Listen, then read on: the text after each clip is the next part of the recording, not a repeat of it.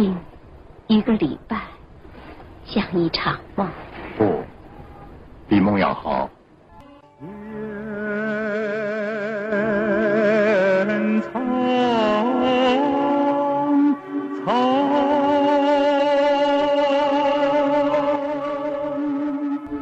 在我们家乡有句老话：“子不嫌母丑，狗不嫌家贫。”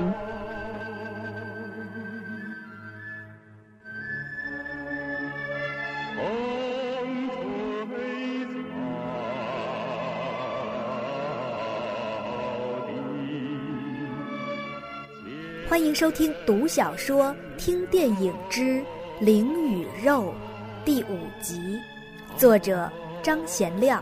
电影同期取自1982年由谢晋导演的电影《牧马人》。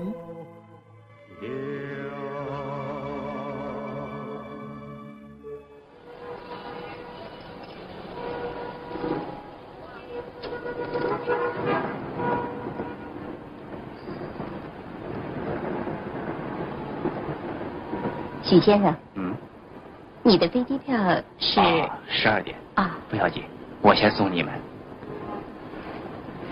董事长，你可以闭上眼睛休息一会儿，还有半个钟头。不用了，我想再看看北京。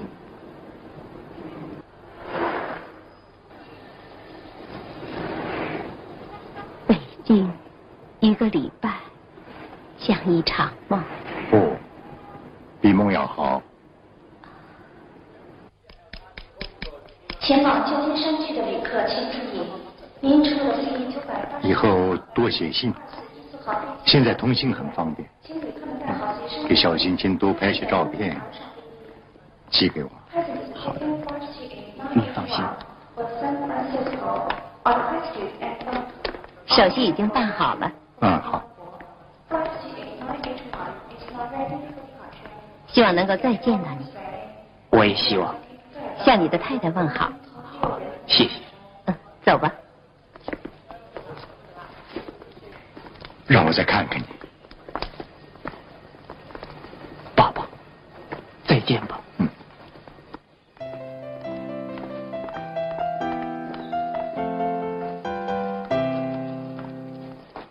许灵均终于回来了，终于又回到这熟悉的小小的县城。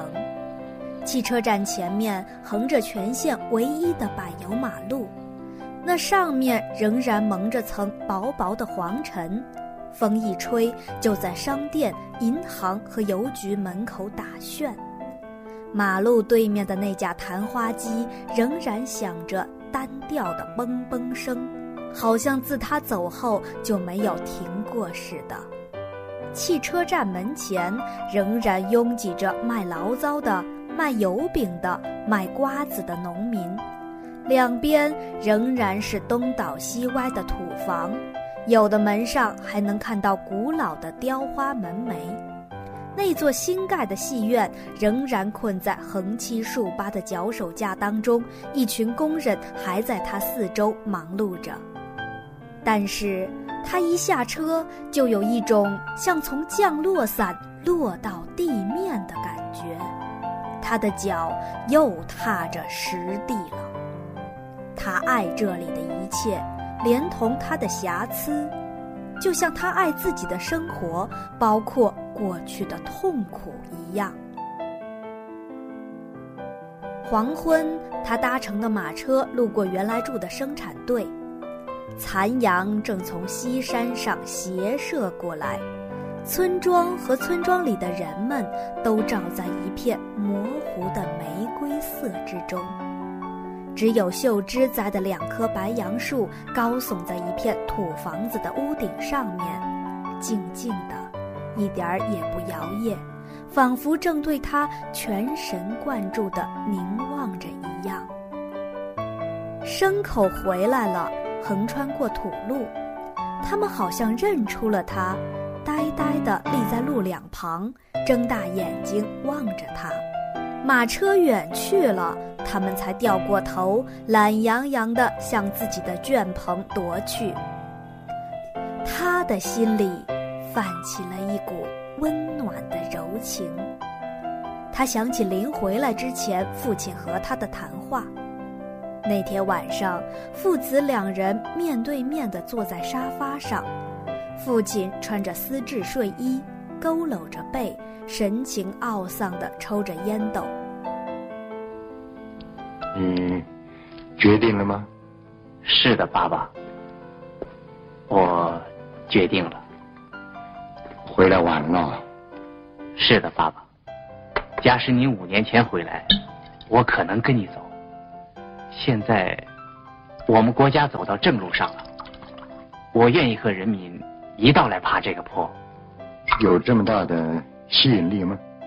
您体会不到，一个国家在混乱的血泊中站起来的时候，他的人民那种兴奋的感情。革命的目的还不是为了改善生活？好改变一个十亿劳苦人民的命运，这是一种令人激动的生活。任何事情都有两种可能，一种是成功，一种是失败。想过没有？我想到过。不过，我是坚信我们这个民族生命的。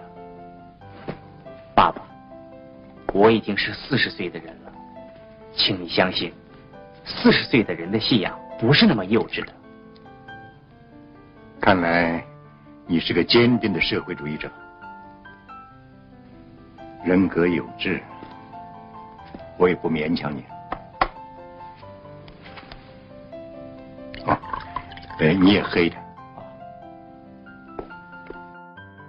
父亲沉默了一会儿，又说：“我这回回来能见到你，非常高兴。我发现你很坚定。”很有毅力，这很好。我总算见到你了。说到这里，父亲表示厌倦的挥了挥手，又继续说下去，然而却跳到另一个题目上。这有一本莫泊桑选集，里面有一篇写一个国会议员和他早年生的儿子重逢的故事。后来，他的儿子变成了个白痴，这就使我联想到，你是副凄惨的样子站在我的面前。现在见到你是这个样子，放心了。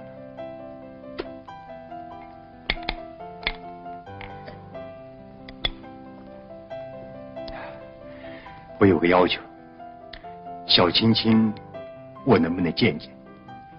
对你。我没有尽到一个做父亲的责任，我想在他身上。可以的，爸爸。将来见面机会很多，我希望你到草原牧场来看看，让小青青陪着你。如果是这样，我就非常感谢你。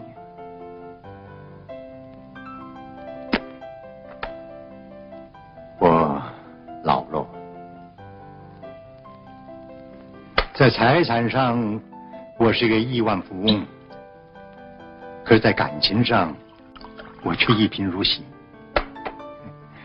嗯，说的准确一些，我是一个乞丐。他从父亲眼睛里看到了欣慰的眼神，他觉得他们父子都对这次重逢和分别感到满意。他们各自得到了各自需要的东西，父亲在良心上得到了安慰，他在一个关键的时刻回顾了自己的半生，从而领悟到一点人生的意义。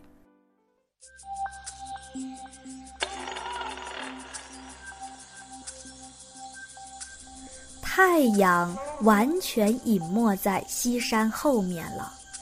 它射出的几束渐逝的橘黄色的强光，映着山顶的晚霞，又从晚霞上折射下来，散在山坡的草场上、山下的田野上、田野的村庄上，最后变成了一片柔和的暮色。离学校越来越近了，远远的已经能看到那中央操场。就像一泓明净的湖水在泛黄的芨芨草滩中间。在晚风的吹拂下，他胸中的柔情也逐渐荡漾开去，终于形成了一股暖流，在他全身回旋。他感到，父亲说他有坚定的信念。并没有真正理解他现在的精神状态。任何理性上的认知，如果没有感性作为基础，就是空洞的。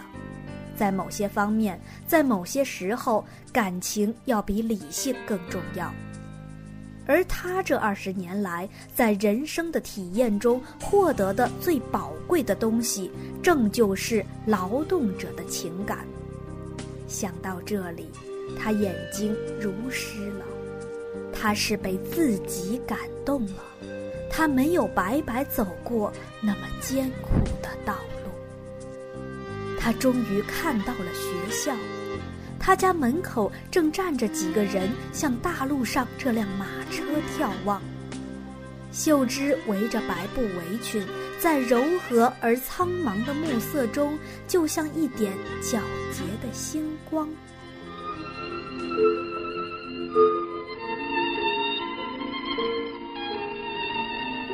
很快的，那里的人越聚越多，最后他们看出了他，全都向大路上奔跑。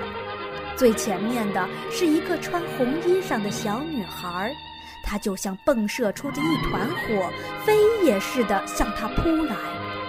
她越跑越近，越跑越近，越跑越近。